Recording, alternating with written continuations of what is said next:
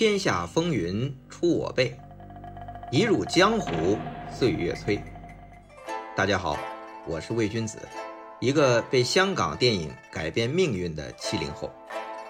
欢迎大家来喜马拉雅收听我的《香港电影风云》。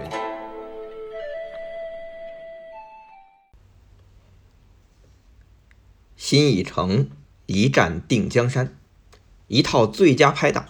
连续三年登顶香港年度票房冠军，七人小组发威，几年间集体创作出超过三十部电影，大多获得市场成功，逼得两大巨头邵氏和嘉禾联手应战，风头之盛一时无两。新艺城的老大麦家认为这是集体智慧的胜利。是兄弟般齐心协力的结果，但攻城之后，自1985年开始，新艺城电影不仅失去了年度的票房冠军，而且接连失利，七人小组更是分崩离析，连麦家石天、黄百鸣这三位老板也都各自为战。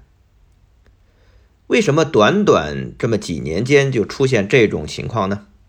老话讲。共患难容易，同富贵可未必。对此，卖家的总结是：攻城之后，大家也该割地封侯了。但事实是不是真的这样呢？我们不妨来复盘一下新艺城的前半场。首先，我们来看新艺城的成功秘诀：集体创作。在创业初期啊，新艺城七人小组群策群力。亲力亲为，基本包办了电影的导演、演员、编剧、策划、监制多个工种，也敢于创新，敢于尝试。那这种集体奋斗精神确实发挥了巨大的作用。因为新艺城专做娱乐电影，善于制造高概念，寻找各种卖点，放进电影的创作中。他们在剧本的创作中啊，有一个九本制原则。简单来说，就是一部港片片长通常是九十分钟。那新艺城呢，就将剧本分为九本，每本十分钟。创作时会画一个图表，将剧情的发展画上去。比如第一本这前十分钟会有一个特别吸引人的开场，到第四本，也就是四十分钟的时候，会有一个重要的情节变化。那到第七本七十分钟左右是全剧的高潮。到第九本，那就是结局了。除此之外，每本都要有指定数量的搞笑或者惊吓或者感动或者特技或者其他喜剧元素和噱头。这种创作手法呀，对于吸引喜欢娱乐片的主流观众是十分有效的。以十分钟为一个周期长度，调动各种视觉和戏剧的刺激。把观众牢牢控制在座椅上，连上厕所的时间都未必顾得上。其实啊，创作这种剧本需要大量密集的桥段，光靠一个编剧啊，还真的是很难胜任。通常会是几个人聚在一起渡桥，这是香港话，也就是说设计桥段的意思。新艺城以前啊，香港电影也有这种集体创作。但一般两三个人，很少有七个人一起通宵达旦，而且各有专长，互相补充。所以新艺城这七人啊，最开始爆发出很大的能量，尤其是这种娱乐片的创作。集体创作之后啊，就是集体监制了。导演只是执行七人小组创作的剧本。到了现场拍摄，不能随意改动剧本，如果改动，随时可能被换掉。比如说张艾嘉主演的《夜惊魂》，本来是一个摄影指导做导演，但他现场啊改动剧本就被换掉了，改由新浪潮导演梁普志接棒。那梁普志按照剧本拍完之后，又被委任阴阳错的导演，不过这回啊就变成这梁普志他现场改剧本了。那新艺城七人小组不干了，就把这个梁普志也换掉了，换成了林岭东接棒做导演。像刚才说的这种情况啊，在新艺城经常发生，可见在新艺城前期，这导演啊基本没什么地位。既然没地位，当然连最终的剪辑权也没有，还是由新艺城的七人决策小组来决定最终的版本。这种集体创作、集体监制的方式啊，肯定会引起很多导演的不满。因为作为导演啊，都希望有创作上的自由。对于这一点，卖家是这么说的：“他说呀，很多导演都跟我说，这部戏绝对卖钱，但是我要自由创作，不要你们这七个人的集体创作。”我说：“好啊，一人一半。你没钱啊，你押你的房子出来，你拿多少钱出来，我们就补多少现金。”如果这戏真赚钱了，百分之七十是你的，百分之三十才归我，好不好啊？我告诉你，结果没有一个人敢答应的。什么叫扼杀他们的创作自由啊？如果你是天才，拍一场戏给我们看看，真的行就可以放心。我认为啊，是卖家认为啊，如果因为疼爱一个导演而容许自己。他自己做主啊，拍了一部烂片出来，事后你怎么解释都是没用的。我们必须控制品质，所以最后剪接的决定权在我们手上。这样当然开罪很多导演了，那些导演不开心，但我们管不了，一切要为观众着想。但之后电影卖座，他就开心了，因为替他打响了名字。到最后，他们都怀念新艺城。都把新艺城看作少林寺，因为锻炼了他们。卖家的这番话可谓是话糙理不糙。拍商业片，创作自由也好，集体创作也好，其实啊都不重要，最重要的是卖不卖钱。那按照这种规则，堆砌大量桥段噱头的九本制港式娱乐片，七个脑袋确实会比一个脑袋更好用。不是有句老话吗？三个臭皮匠顶个诸葛亮啊！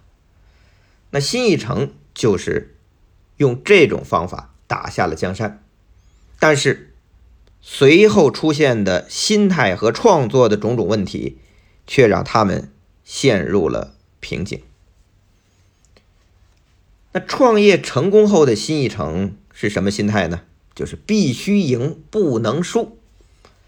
林岭东拍了一部《爱神一号》，叶倩文和郑浩南主演，是爱情冒险喜剧，出来票房啊只有几百万。他说，当时啊他在公司，他都抬不起头来，因为那个时候新艺城的电影如果收不到一千万的票房，就算失败。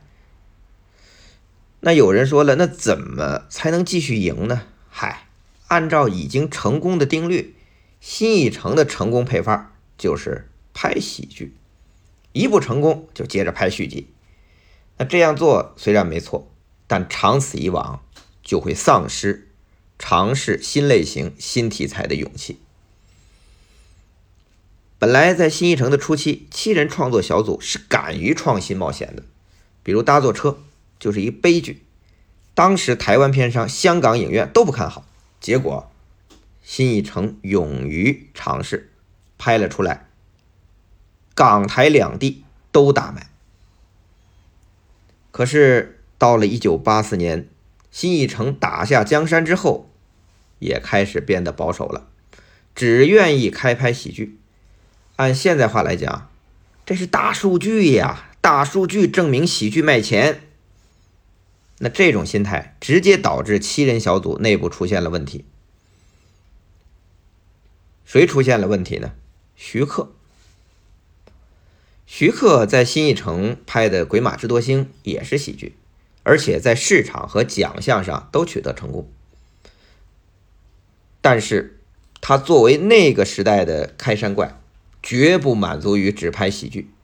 所以，当嘉禾愿意吃重资支持他拍摄古装神怪玄幻类型这种大制作的时候，徐克呀就跑去嘉禾拍《新蜀山新蜀山剑侠》了。当时啊。新艺城刚刚创立不久，他们自己也是没想到不久后居然可以和嘉禾成为对手，所以啊也没多想就放徐克去拍了。毕竟那么多钱，新艺城也出不起。谁知一九八三年春节，新艺城推出了最佳拍档续集，嘉禾居然用徐克的《新蜀山剑侠》对打，结果徐克这部只卖了一千五百万，最佳拍档续集是两千三百万，输了不少。徐克呢，也就再回新艺城指导《最佳拍档》第三集。但这个时候，徐克已经不太适应新艺城的环境了。首先，拍新艺城的最佳拍档一定得遵循集体创作和集体监制制度。那对于徐克作为导演啊，这种约束肯定非常大，拍摄过程也十分煎熬。黄百鸣回忆说。他猜徐克拍《最佳拍档》第三集啊，应该很不开心。徐克后来也证实了这一点。他在拍摄的过程时，他就一直在问自己：我为什么要拍他呀？拍完之后，徐克向新艺城提议开拍《英雄本色》以及其他类型题材的戏，但是不被批准。他们甚至拿《新蜀山剑侠》的失利证明，只有拍喜剧才能赢。这些啊，都让徐克比较逆反。他后来回忆当时的情况啊，是这么说的：新艺城最大的问题是他们只拍喜剧，其次大家都只想拍些票房好几千万的，一部戏收不到两千万，大家便像不知道怎么做人，这样子就变成不知道自己是为什么拍电影了，拍电影不再是乐趣。那我这个时候提出，不如拍些别的，他们都没有信心。如果是这样，那就干脆别拿新一城的招牌吧，免得连累街坊。徐克萌生了退意，作为他的伴侣施南生自然同行，但他们啊，还不是七人小组里最早离开的，曾志伟比他们更早。曾志伟离开的原因来自新艺城的另外一个问题：僧多粥少。曾志伟导演的最佳拍档第一集破了记录，本来应该有一百七十多万港币的分红，但金公主的老板觉得没必要给那么多，只给了一百万，相当于少分了七十万。等到拍第二集最佳拍档，因为成本增高了，但票房反而没有破纪录。曾志伟身为导演，没分到钱还落了埋怨。有鉴于此，曾志伟就和卖家说：“这七个人在一个锅里吃饭啊，就是僧多粥少。那我就出去找饭吃，这样对大家都好。”曾志伟很会讲话，卖家呢，则是因为这最佳拍档少给他那么多分红，其实心中有愧，而且。曾志伟从跟他开始就从不讲钱，肯吃亏，帮他做了这么久。现在呢，外边那么多人找他，肯定比在新艺城赚的多呀，那就不挡人财路，放他离开吧。但卖家和新艺城其他人没想到的是，曾志伟这小子先跑去台湾做演员和主持，不久就跑去了嘉禾，帮洪金宝对战新艺城。而且后来还策反了卖家，出来帮嘉禾拍戏，促成了一部差点让新艺城兄弟翻脸的电影。这电影是什么呢？这是后话，后面再讲。回头再说，徐克、施南生他们打打算自立门户的消息传出，嘉禾闻风而动，派出刘亮华游说徐克夫妇。这刘亮华呀。可是香港影坛的传奇女性，演员出身，后来啊成为成龙的伯乐，也是后来有很多恩怨的干爹罗维导演的伴侣。刘亮华为嘉禾立下过汗马功劳，李小龙当年签约嘉禾，就是他专程跑去美国游说李小龙成功的。后来刘亮华与罗维分手，还生出很多恩怨故事，以后有时间可以详说。单说这次，刘亮华游说徐克、施南生也是取得成功，因为徐克拍嘉禾的新蜀山剑侠也是刘亮华牵线。